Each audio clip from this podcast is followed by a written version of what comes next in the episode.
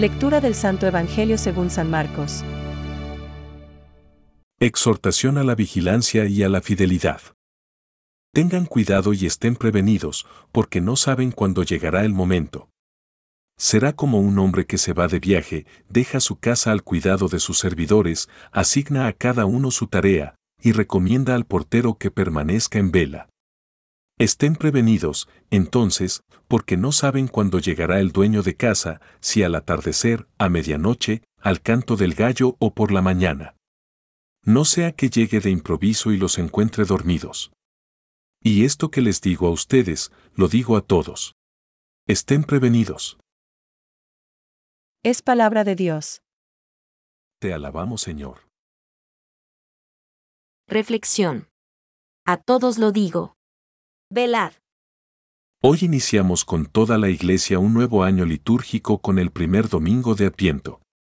Tiempo de esperanza, tiempo en el cual se renueva en nuestros corazones el recuerdo de la primera venida del Señor en humildad y ocultación, y se renueva el anhelo del retorno de Cristo en gloria y majestad. Este domingo de Adviento está profundamente marcado por una llamada a la vigilancia. San Marcos incluye hasta tres veces en las palabras de Jesús el mandamiento de velar. Y la tercera vez lo hace con una cierta solemnidad. Lo que a vosotros digo, a todos lo digo. Velad.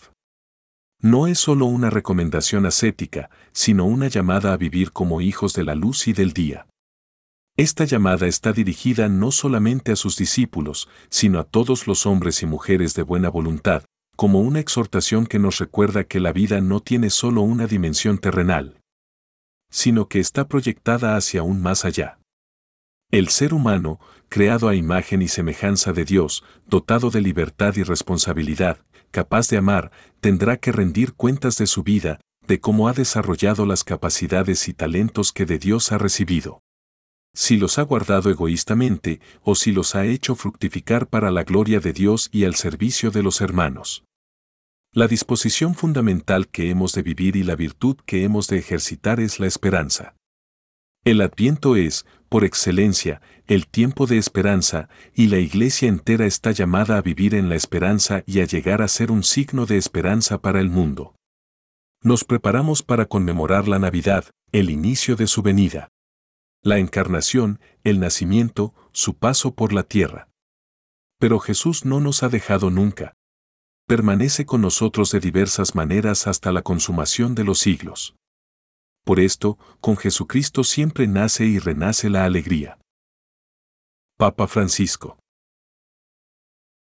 Pensamientos para el Evangelio de hoy. Ha llegado, amadísimos hermanos, aquel tiempo tan importante y solemne, que, como dice el Espíritu Santo, es tiempo favorable, día de la salvación, de la paz y de la reconciliación.